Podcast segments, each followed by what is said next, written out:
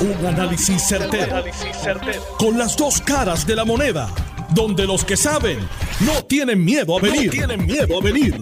Esto es el podcast de Análisis 630 con Enrique Quique Cruz. 5 y 3 de la tarde de hoy, martes 15 de marzo del 2022. Tú estás escuchando Análisis 630. Yo soy Enrique Quique Cruz y estoy aquí de lunes a viernes de 5 a 7. En unos minutos vía telefónica. Vamos a tener a David Skill, presidente de la Junta de Supervisión Fiscal, John Mott, la ex gobernadora a las 5 y 30, Wanda Vázquez, en el segundo aniversario del cierre que ella decretó el 15 de marzo del 2020. A las 6 de la tarde, Tomás Rivera Chats, Ronnie Jarabo. Hoy, Luma Energy, agarrando todos estos situaciones mundiales que han estado ocurriendo y que nos afectan a nosotros con el petróleo, pues hoy presentaron su pedido de aumento ante el negociado de energía, que ahora tiene aproximadamente como 14 o 15 días para analizar y dar su dictamen final. Luma Energy en esta ocasión pidió un aumento de 16.6% al kilovatio hora, que sumado al 16.8% que entró en efecto el primero de enero del 2022 es un total de 33.4% de ser aprobado. Lo que no hay quien nos despinte es de que va a ser de 30% más la suma de los dos aumentos que vienen corriendo y que van a llevarnos a cabo hasta junio 30. De concretarse ese aumento tal y como ellos lo piden y que quede claro, hay muchas veces que no le dan lo que ellos piden. Pues póngale que le den tres chavos en vez de 4.2 centavos como quiera que sea, no hay manera, vamos a pasar el nivel de 25 centavos el kilovatio hora, entrando en la época de huracanes, entrando en la época del verano y el calorcito que se avecina por ahí. Esto, mis queridas amigas, amigos, llevándonos a la ineficiencia de todo lo que nosotros los consumidores pagamos en esta isla. Yo a una de mis fuentes, tenemos las mejores fuentes, le pregunto, oye, ven acá, ¿a qué se debe esta situación? Porque mucha gente habla que si el precio del petróleo, que si Ucrania, Rusia, no señor. No, ese, eso es lo que está ocurriendo ahora en el momento. Aquí hay otras cosas que han ocurrido anteriormente. Y le pregunto, ¿quiénes son los responsables de esto? La persona me dice, los responsables de que estemos pagando hoy a 25 chavos kilovatios y que lo paga, vayamos a pagar son Juan Alicea, Carlos Castro, Javier Quintana, Walter Higgins, Juan Rosario, Agustín Irizarri y todos los que han torpedeado natural y las fuentes renovables, incluyendo ex senadores como PNP, me mencionaron a Larry Seilhammer y Eduardo Batia, incluyendo gente que destruye eléctrica, incluyendo la gente que nos han dejado 500 millones de dólares en deuda, incluyendo, queridas amigas, amigos, el que la Junta de Supervisión Fiscal, a diferencia de como hizo con el gobierno central, nos cambió con la Autoridad de Energía Eléctrica y dejó que la Autoridad de Energía Eléctrica gastara hiciera 20 barbaridades, no le aportara al plan de retiro más de 500 millones de dólares y ahora nosotros estamos de, frente a esa situación. Eso nos deja en una situación precaria, no solamente por lo que está ocurriendo ahora mismo a, ante lo que lo de Ucrania y lo de Rusia, pero también a lo que está ocurriendo en términos de la inflación que venimos cargando, la inflación que venimos cargando desde el año pasado cuando la pandemia. Hoy el gobernador Omar Marrero, que es el director de AFAF, que es la autoridad que vino a reemplazar el plan de el, el gobierno, el Banco Gubernamental de Fomento, pues hoy celebran que Puerto Rico sale de la quiebra. Y hasta cierto punto los populares deben estar graves porque ellos fueron los que nos metieron en este lío también. O sea, esto donde sale es en el año 2016 con la ley promesa bajo una administración popular. Cinco años más tarde y luego de dos administraciones del Partido No Progresista, le toca a un gobernante del Partido No Progresista concluir con este triste, amargo proceso. Con nosotros, como todos los martes, el licenciado John Mott, que los martes tiene su sección aquí, Ley Promesa 630. Buenas tardes, licenciado. Bienvenido aquí, Análisis 630. Muchas gracias.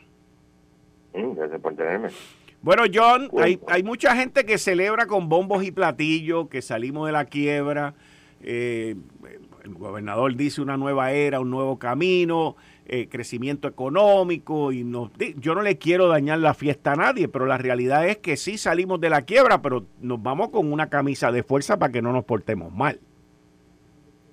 Por lo menos hasta el 2025. Correcto, correcto. Por lo menos ahí 10 añitos más, 10 añitos más, 10 añitos más.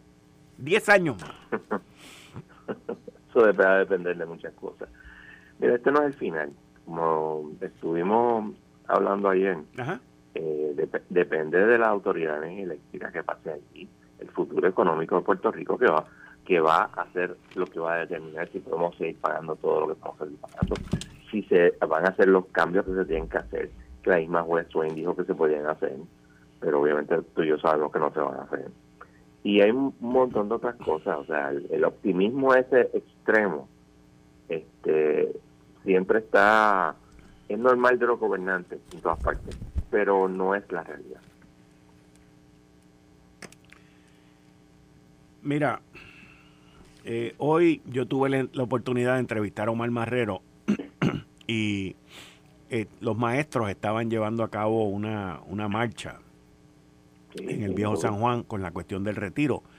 Y, una de las cosas que Omar me explicó, que estoy seguro que se los debe haber explicado a ellos también, es que dentro de esa camisa de fuerza, el gobierno de Puerto Rico no puede cambiarle el plan de retiros a ellos, hacerlo un plan de retiros definido, no puede cambiar el que se retiren a los 55 años, ahora con este plan de ajuste están a los 63, y tiene pues esas restricciones por las cuales el gobierno no puede dar marcha atrás o hacer, hacer una serie de, de medidas especiales, como era costumbre antes. Y ahí es donde entra esta camisa de fuerza, en donde no solamente esta administración, pero las futuras administraciones van a tener que vivir con eso también.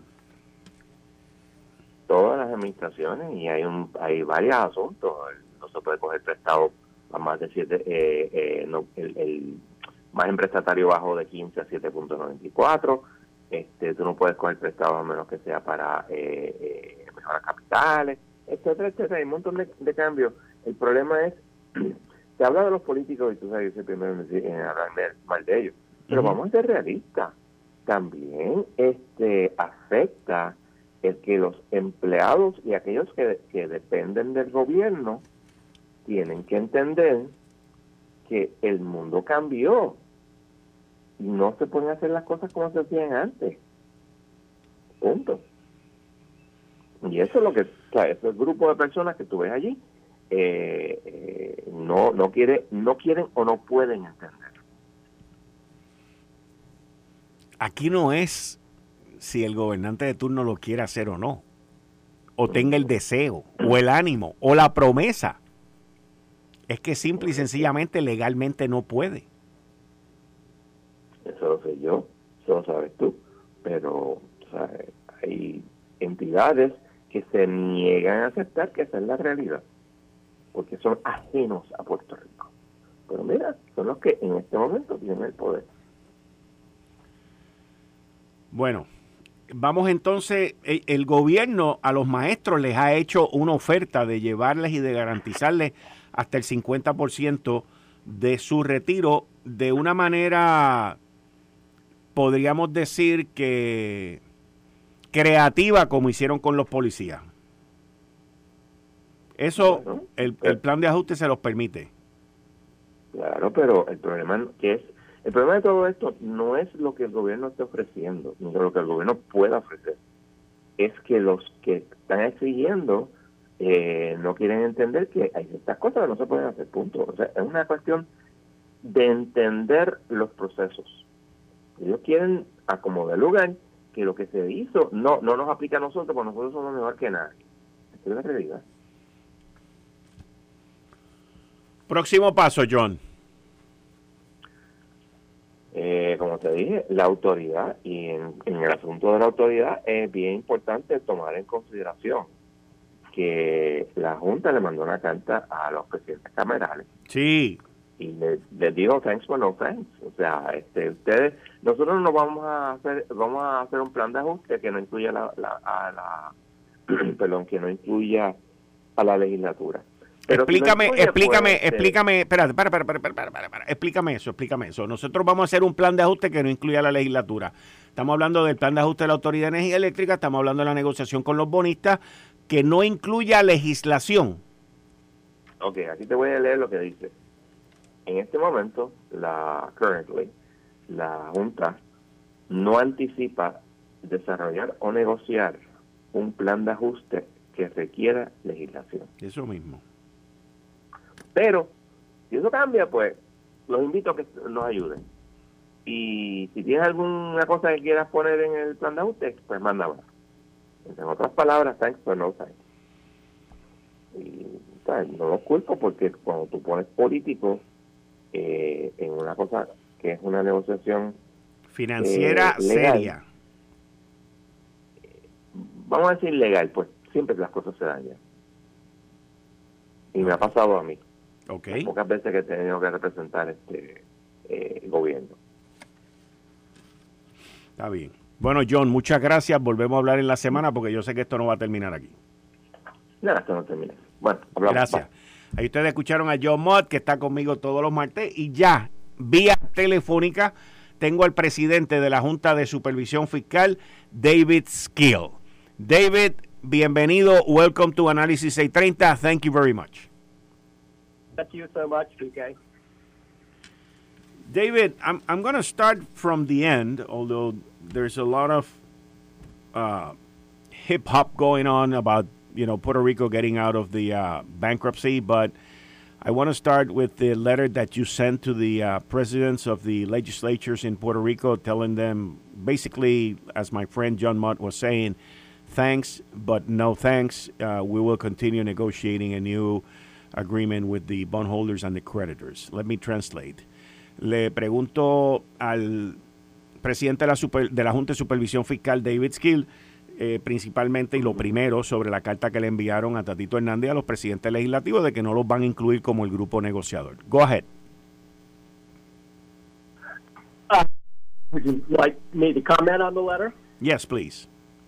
Uh, sure. So it's uh, so as most of your listeners, I'm sure, know, we, the Oversight Board, had uh, presented to the legislature the RSA and the provisions that the legislature needed to pass to make the RSA effective, and the legislature uh, said no. They said uh, they were not able and willing to, to pass the RSA.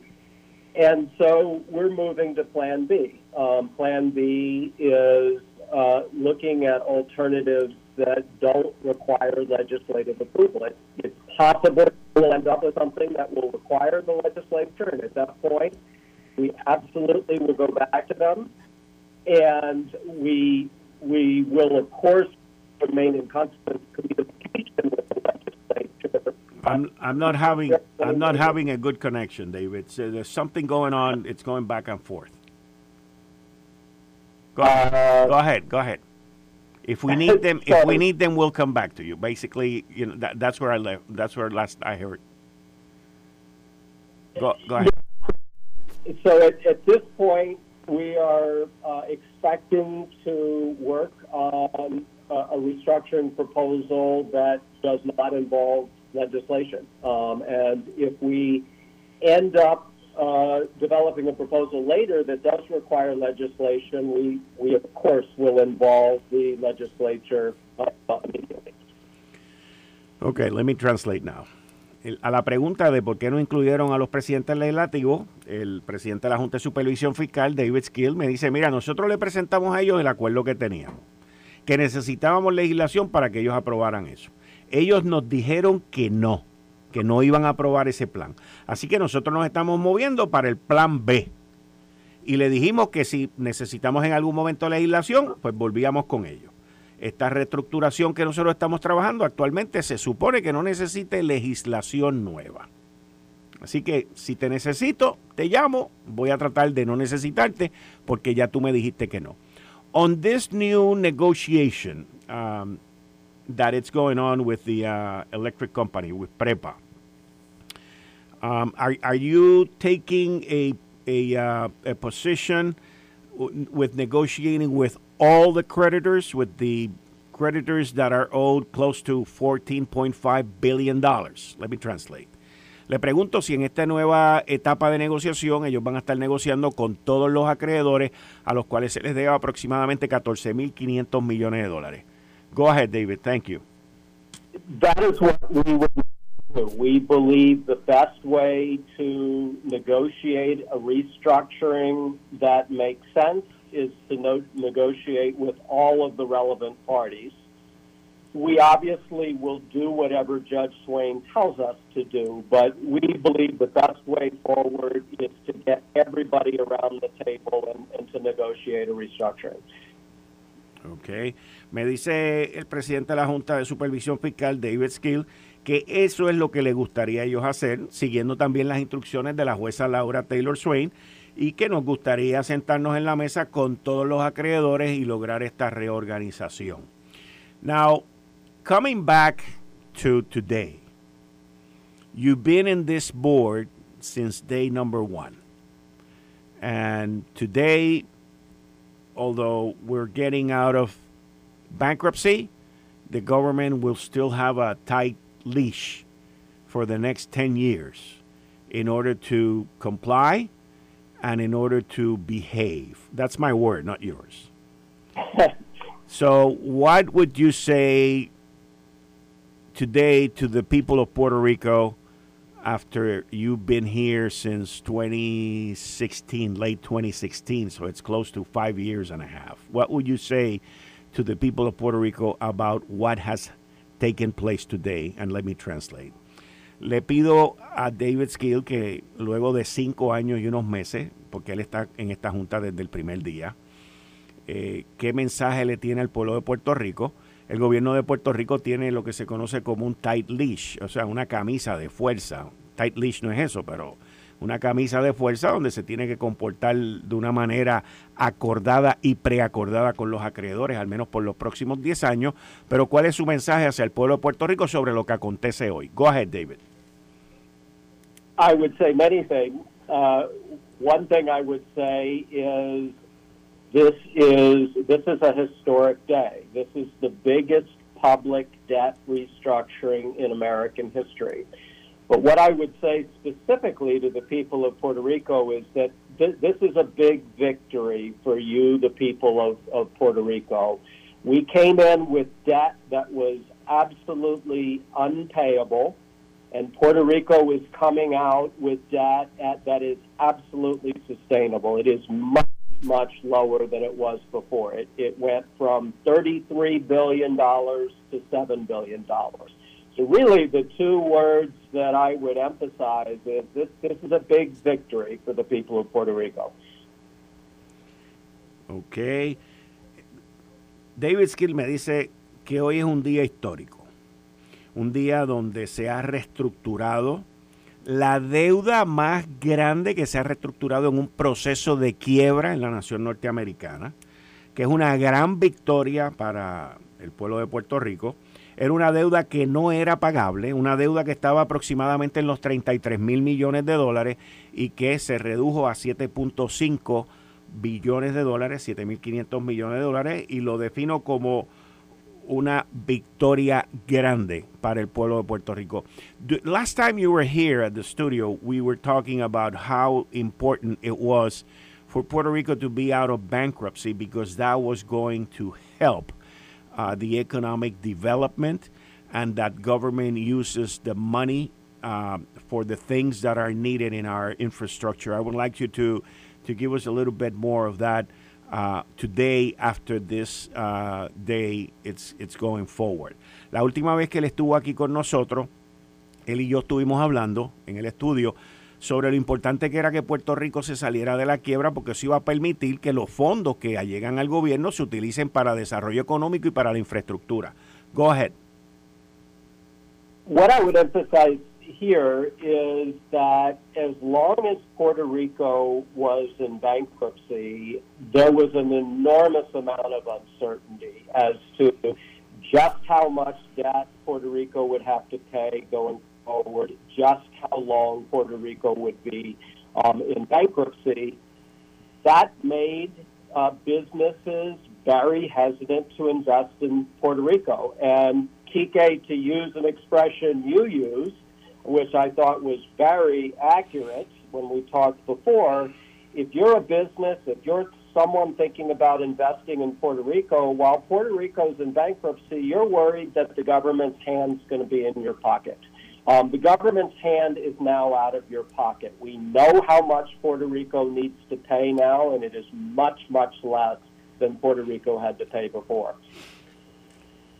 Uh, David me, me contesta que mientras Puerto Rico estaba en quiebra, pues eh, había muchísima incertidumbre.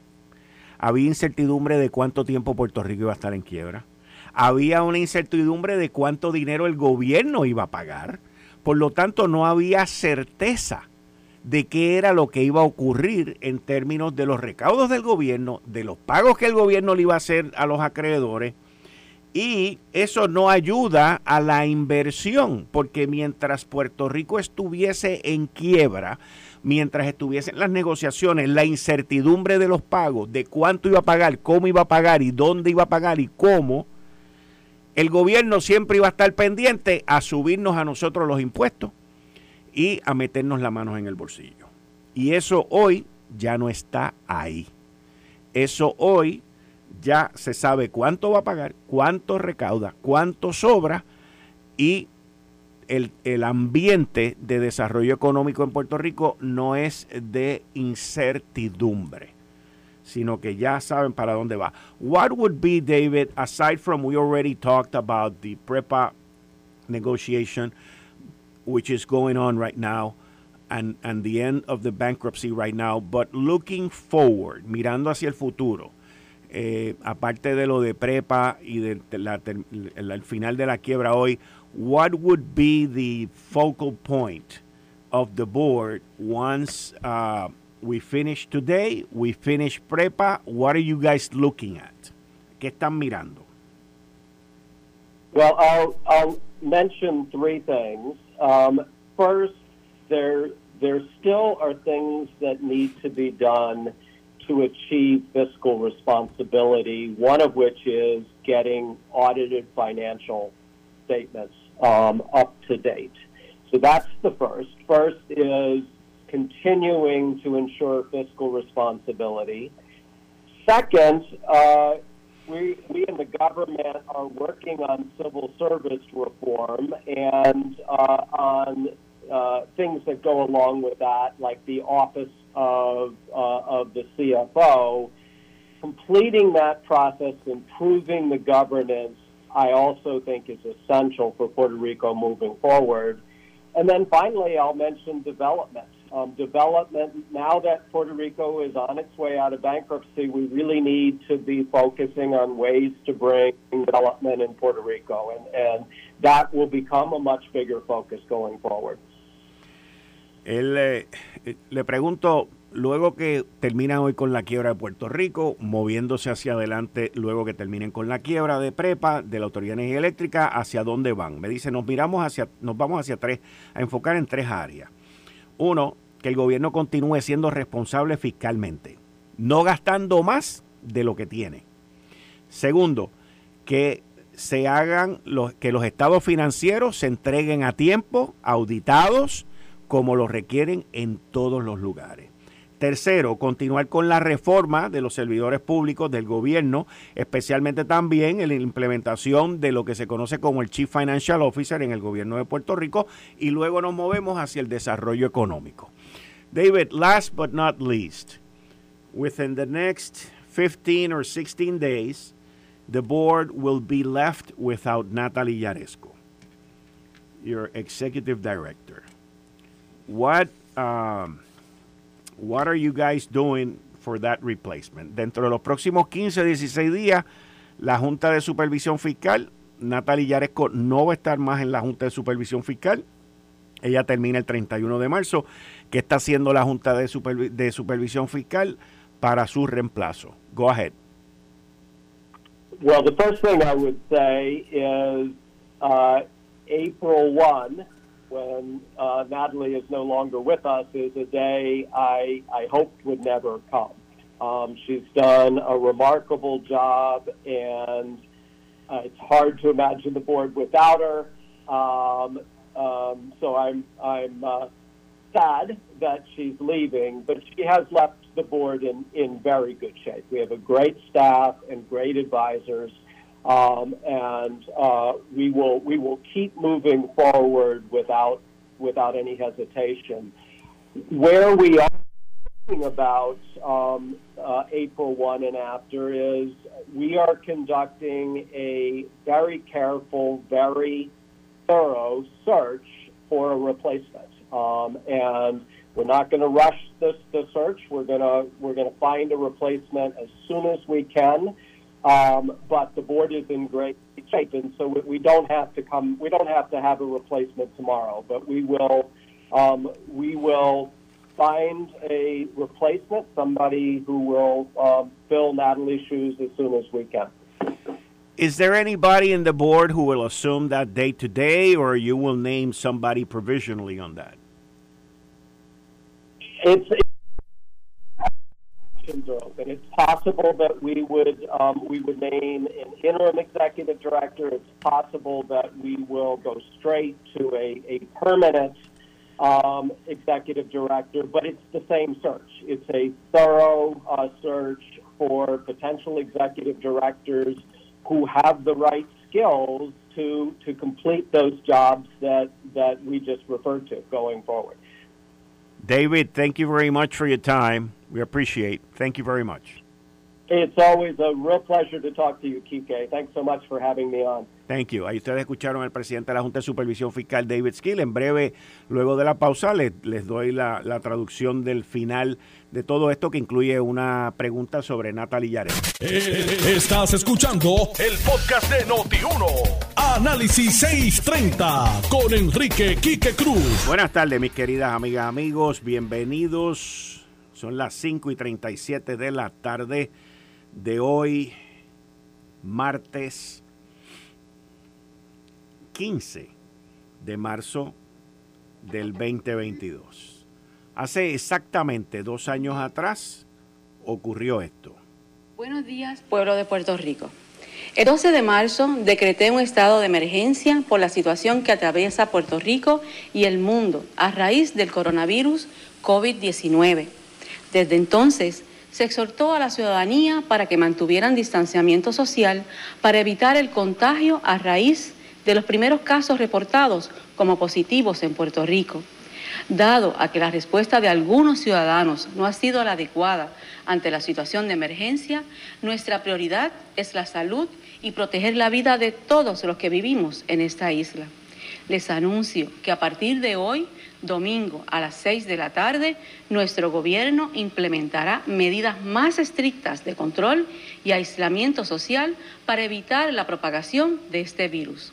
Se ordena, mediante orden ejecutiva, el cierre parcial de todos los comercios, con excepción de aquellos dedicados a la venta de alimentos y la distribución al por mayor equipo médico, farmacias, supermercados, gasolineras, instituciones bancarias o financieras y aquellos que estén relacionados a la cadena de distribución de alimentos, medicamentos, artículos médicos o combustible.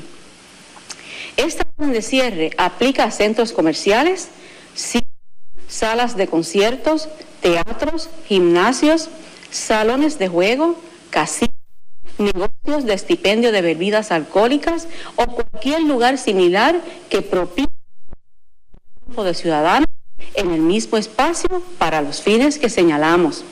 En caso los profesionales de la salud deberán asegurarse de manejar el cuidado preventivo de sus pacientes. Así, he ordenado establecer un toque de queda para todos los residentes de Puerto Rico a las 9 de la noche hasta las 5 de la mañana del día siguiente, el cual se extenderá hasta el 30 de marzo. Estarán excluidas del toque de queda aquellas personas autorizadas por razones de trabajo y o en casos de emergencia, según dispuesto en la orden ejecutiva. Ante la posibilidad de la transmisión y o propagación del virus, aún de personas que no presentan síntomas, tenemos que tomar todas las precauciones para no convertirnos en potenciales portadores. Por eso, si como pueblo queremos controlar la epidemia, tenemos que tomar medidas contundentes, como ha ocurrido en otros países. Basta con examinar la experiencia internacional para saber que si hoy no actuamos con mayor determinación y firmeza, las consecuencias mañana serán graves. Estamos conscientes que la acción que estamos tomando tendrá efectos colaterales sobre nuestra economía. Sin embargo, debemos establecer un balance con la meta de que nuestra población esté protegida. La protección de nuestra población en este momento de crisis nos permitirá recuperar en creces mañana lo que dejemos de devengar hoy. En ese sentido, agradecemos la solidaridad de organizaciones empresariales, hospitalarias y comerciales con quienes sostuvimos varias reuniones muy productivas. Con ellas conversamos sobre la situación que estamos enfrentando y las alternativas de política pública que entendemos prudentes para prevenir la propagación de este virus. A todos ellos, nuevamente les doy las gracias por su compromiso, por su solidaridad con el pueblo puertorriqueño. Estamos para superar este momento de crisis y estoy segura que con la cooperación, trabajando juntos, lo vamos a superar. Y de esa manera contribuir a evitar la propagación de este virus. Es responsabilidad de todos. Exhorto para que examinen la orden ejecutiva. Que Dios bendiga a nuestro Puerto Rico. Muchas gracias. A mí también. Muy bien, ¿y usted? Todo bien, gracias a Dios. Son Impresionante. momentos difíciles. Sí. Momentos difíciles que, que vivimos y, y son mucho sacrificio que se hizo. Así es. Así es. Pero los resultados son los importantes. Las vidas que se salvaron y la oportunidad que se le dio a los puertorriqueños de tener la esperanza de que saliéramos bien dentro de las circunstancias. Se salvaron muchas vidas, gobernadora. Así es, así es. Muchas vidas. Muchas vidas. Muchas. 12 mil, casi 14 mil vidas era la proyección. Sí. Bueno, yo recuerdo en un momento que creo que fue el Centro de Periodismo Investigativo, sin hacer crítica ni media al respecto, pero ellos, ellos hablaron en un momento de 25 mil muertes. Así es. Y la decisión fue difícil, pero eh, la preocupación de, ya teníamos cinco, cinco positivos, y la preocupación era que hubiese muchísimos más en la calle que nosotros no supiéramos. Y con el panorama que nosotros teníamos de Europa, de Nueva York, donde no había ni dónde enterrar las personas, era una preocupación enorme para mí, enorme. Yo dije, yo no quiero que esto le pase a Puerto Rico. Yo no quiero que esto le pase a mi pueblo, así que yo tomé esa determinación. Le digo que fue un instinto de supervivencia, donde quizás, como algunos han mencionado, como las mamás que protegen a sus hijos, pues sí, probablemente sea una comparación muy, muy similar, pero eh, a pesar de que sí eh, entendíamos que iba a haber una, re- una réplica económica, teníamos el sector económico de nuestro lado también, solidario, siempre se les tomó en consideración, siempre se les escuchó y siempre se les respondió a sus preocupaciones. Y hoy vemos, y que no sé si había tenido la oportunidad de escuchar, donde el Banco de Desarrollo Económico dijo esta mañana que estábamos por encima del crecimiento económico a prepandemia. Así que lo que quiere decir es que nos hemos recuperado y la cuestión económica no podía ir sobre las consideraciones de la vida, que fue lo que más importante para mí en ese momento. Gobernadora, primero que nada, quiero darle las gracias porque fue una, una decisión, pues, como usted misma menciona, o sea, una decisión muy difícil, donde había una incertidumbre eh, enorme. Ahora, en, en, ese momento, cuando, cuando usted toma esa decisión, cuando usted da ese mensaje, primero está lo que se conoce como el premensaje. Ya la decisión está tomada. Y estoy seguro pues que usted con todo su equipo de trabajo eh, se le presentaron distintas opciones. Estoy seguro que esa fue la más drástica, porque era, era, la más drástica, o sea, cerrar a todo el mundo en sus hogares. ¿Habían otras opciones? No, mire, en ese momento la información que yo obtuve eran los cinco positivos de COVID en Puerto Rico. Y yo le soy honesta, yo no tenía asesores, ¿verdad? Porque este, yo entré en una posición muy difícil al gobierno, donde no había recursos. Así que en mi, en mi análisis y me había mantenido en contacto con lo que estaba pasando en el resto del mundo y en los Estados Unidos y yo dije, no, yo voy a tomar esta decisión y yo voy a cerrar Puerto Rico. Hoy en retrospección, cuando yo veo y yo leo esa orden ejecutiva, yo digo, wow, en estas dos páginas yo he cerrado un país donde la gente respondió, donde la gente eh, entendió la peligrosidad y que la manera de salvar la vida era teniendo estas medidas extremas, donde nosotros fuimos los primeros en, hacer un lockdown, donde la Guardia Nacional tuvo un trabajo extraordinario, donde el doctor Lorenzo González dio vida y corazón para proteger a los puertorriqueños como el secretario de Salud donde cerramos los puertos, donde logramos autorización de la FAA para eh, controlar el tráfico aéreo a través del aeropuerto internacional, donde trabajamos con los municipios con el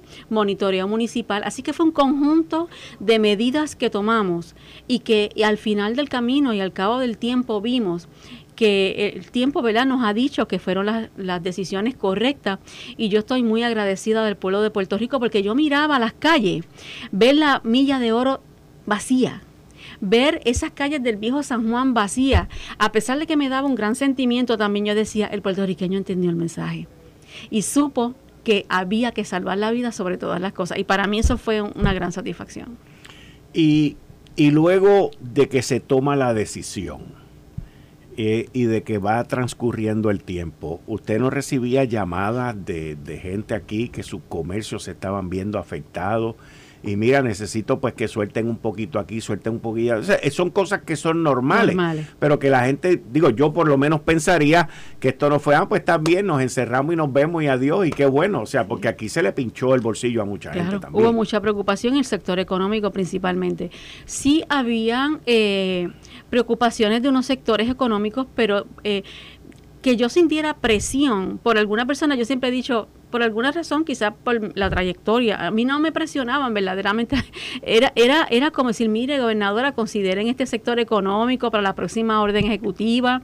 Eh, y entonces, cuando era un sector que tenía una gran preocupación eh, para que se abriera, y no era recomendado por los médicos, pues ¿qué yo hacía? Yo traía al, al Task Force económico, al task force médico, los doctores le explicaban las razones por las cuales no se debía abrir en ese momento y ellos lo entendían y decían, no, es verdad, pues lo que han dicho los médicos nosotros vamos a seguir. Yo creo que lo importante era comunicar, que nosotros siempre mantuvimos al sector económico informado y tomándolos en consideración para las decisiones que se tomaron y por eso poco a poco se pudo ir abriendo y las veces que flexibilizábamos no teníamos que volver a recoger vela, sino que lo hacíamos de una manera eh, pensada y viendo las estadísticas que nos dieron la oportunidad de ir abriendo paulatinamente. El, proceso eh, fue un proceso tedioso y largo, porque el estar encerrado pues hace como que las cosas más largas eh, y, que el tiempo pasa mucho más lento. Eh, día a día, ¿cómo era ese trabajo suyo como gobernadora ante la situación de que aquí al principio, si esto explotaba, aquí no habían respiradores, aquí no habían camas? Así es aquí no había la infraestructura. Y, no solamente estoy hablando de aquí, estoy hablando en el mundo entero. o sea, esto fue algo que agarró a uno completamente de eso. No había tratamiento. No sabíamos lo que era. No sabíamos lo que era. Primero era que atacaba los pulmones y, te, demolía los pulmones. Pero ¿cómo era diariamente ese, ese trabajo suyo eh, en, en términos de observación lo que estaba pasando? Mire, yo vivía en ese tiempo desde marzo pegadas solamente a lo que tenía que ver con el COVID. En, en serio, yo, yo nada más que estaba preocupada en el aspecto de salud, principalmente que nuestro sistema de salud no colapsara. La comunicación con el presidente de la Asociación de Hospitales, a Jaime Plaquin, estoy eternamente agradecida, con los hospitales, con las enfermeras, con los laboratorios. Esas, esas reuniones eran todos los días o todas las semanas, donde nos manteníamos en comunicación, cómo iba. Yo no me acostaba ni un solo día después que yo cerré, hasta que yo no sabía los números del COVID de ese día. Había veces que el doctor daba a las 12 de la noche, a las 1 de la mañana y el doctor no me había enviado los números. Y yo me acuerdo que mi esposo me decía, ¿te llegaron los números? No han llegado. Y yo llamaba al doctor, doctor, son la una, no me ha llegado, ¿qué ha pasado? Mire, gobernadora, ya mismo se los enviamos. Llegaban a la una, a la una y media y cuando yo veía, es que yo tenía que saber la realidad si estábamos teniendo control o no de la situación. Ok, muy bien. Cuando yo me levantaba, el primer número que yo veía, que llegaba, llegaba como a las cinco y media, a las seis de la mañana, cuántas hospitalizaciones había. Esa era mi noche y mi día. Y ahí a trabajar con hospitales, a trabajar con la de las pruebas, a trabajar con los ventiladores, el doctor Lorenzo González todo el tiempo en comunicación. Así que fue un día a día. Yo dejé de un lado eh, todo lo demás. Para mí eso tenía la prioridad número uno en el gobierno. Y yo creo que la dedicación que nosotros le dimos y la comunicación que tuvimos con todos los sectores, porque yo los escuché a todos para poder tomar decisiones justas para ellos, fue lo que nos dio la oportunidad de, de, irlo trabajando de la manera que lo trabajamos. De hecho, de Estados Unidos nos llamaban. ¿Cómo nosotros cerramos el aeropuerto? ¿Cómo nosotros hacíamos el cernimiento en el aeropuerto? Nos llamaban los alcaldes, los alcaldes de otros, de otros estados, de Miami, de otros sitios. ¿Cómo nosotros logramos que la FAA nos autorizara a que todos los vuelos bajaran a través del aeropuerto? ¿Cómo nosotros cerramos los puertos, donde aquí no entraban cruceros, ni barcos, ni nadie? El Coast Guard eso era bastante difícil porque el Coast Guard encontraba un barco donde habían personas que tenían síntomas de COVID y lo querían traer aquí. Y yo le decía a Elmer Román, que era el secretario de Estado, no Elmer, aquí no, que busquen otro sitio para Puerto Rico, no. Ya van a traerlo, van a aterrizar, pues que levanten el, helicóptero, que aquí no los quiero, porque me van a contagiar la población. Y así fue todo el tiempo. Y, y esa parte de la comunicación eh, con el Coast Guard, el gobierno federal, en, en esos momentos donde ellos querían imponer el que llegaran a Puerto Americano, que es aquí, traer esta gente. Eh, ¿cómo, ¿Cómo usted logró lidiar con esa situación? Fui firme, fui firme. Quique, eh, van a entrar, había un barco que había cruzado por el canal de Panamá y venía con personas enfermas adentro y la sospecha era COVID. Todos los puertos que tenían en su paso para pedir, pidieron venir a Puerto Rico. Y yo le dije, aquí no van a venir. Aquí dile que no se van, no va a entrar nadie. Dile al Coast Guard que aquí no va a entrar. Y era la firmeza de que nosotros no íbamos a permitir eso porque yo sabía que era abrir las puertas a que se me contagiara la gente. Así que en ese sentido, al principio fue un poquito eh, difícil, pero ellos entendieron. Después dijeron, no, a Puerto Rico no, que la gobernadora no nos deja entrar. Recuerdo una vez que venía un, eh, no sé si era del ferry, un barco, bueno, yo me acuerdo del ferry de República Dominicana que querían venir a la cañona, yo recuerdo eso. Pues ese día, ese día, ese viaje, yo no sé cómo se trans, hago algún malentendido que alguien lo autorizó y cuando yo me entero yo digo, ¿y quién autorizó al ferry entrar? ¿Los puertos están cerrados? No, que eso fue un error. Pues llamo para allá. Dile que dejen el ferry en Santo Domingo, que no van a entrar porque yo no tengo los recursos para hacerle las pruebas a toda esa gente cuando entren aquí. Y entonces me dicen, miren que vienen unos diputados, y no, pues díganle a los diputados que se queden en Santo Domingo, que aquí no vengan porque en Puerto Rico la prioridad es salvar nuestra población y no van a entrar. Y se quedó el ferry allá y no entró. sí, la firmeza fue, fue importante. Gobernador, va transcurriendo el tiempo. Yo, yo recuerdo que en el 2021 eh, ya este no, en el 20 fue el 2020, no, no, no fue el 2021, en el 2020 hubo un momento después como en el verano que después del verano como que usted flexibilizó un poquito. Y después tuvieron que volver a, retomar el control. Digo, nunca perdieron el control, pero yo recuerdo que hubo un tiempito ahí como que soltaron algo en el verano y después tuvieron que volver a amarrar. ¿Qué fue lo que pasó ahí? Sí, eh, se esperaba una segunda ola del COVID, que ya se había sido anunciada desde el principio, pero el puertorriqueño se había portado tan bien, digo yo, todos nosotros nos portamos bien, los resultados habían sido tan positivos y me daba también mucha preocupación del encierro de la gente, la situación emocional, la situación económica, así que con el consejo y consentimiento, ¿verdad? En ese momento del Task Force económico y del Task Force médico, flexibilizamos un poco las medidas y abrimos algunos sectores económicos. La segunda que la vinimos a recibir más o menos como eso de septiembre, octubre. Y entonces ahí pues volvimos un poco hacia atrás, eh, cerramos nuevamente con el lockdown y el servicarro de los alimentos se pudo controlar. Y ya para finales de diciembre del 2020, antes de que quisimos tomar unas medidas porque entendíamos que los días festivos de Navidad podían ser determinantes para volver a, a traer otra ola. Así que ahí fue que hicimos un, pequeño lockdown, una ley eh, seca en diciembre. Eh, no estuvo fácil, pero se tomó. Pero la gente hoy cuando lo ve a través, ¿verdad? Y mira un poco en retrospección, era importante porque cuando el gobernador entró, eh, tenía un COVID controlado tenía un COVID controlado, había un plan de vacunación que ya se había comenzado, así que era un poco más fácil, ¿verdad? Manejarlo porque ya nosotros habíamos pasado por toda esa experiencia y era continuidad a lo que habíamos iniciado. Tengo que ir a una pausa, pero me gustaría una pregunta más si me da el tiempo después de la pausa, porque hoy es un día que Puerto Rico sale de la quiebra. Así Usted ha vivido esto desde el principio hasta el fin como servidora pública luego como secretario de Justicia y luego como gobernador en Puerto Rico. Y me gustaría unas expresiones suyas sobre este fin hoy. Esto fue el, podcast de Notiuno. Análisis 630 con Enrique Quique Cruz. Dale play a tu podcast favorito a través de Apple Podcasts, Spotify, Google Podcasts, Stitcher y notiuno.com.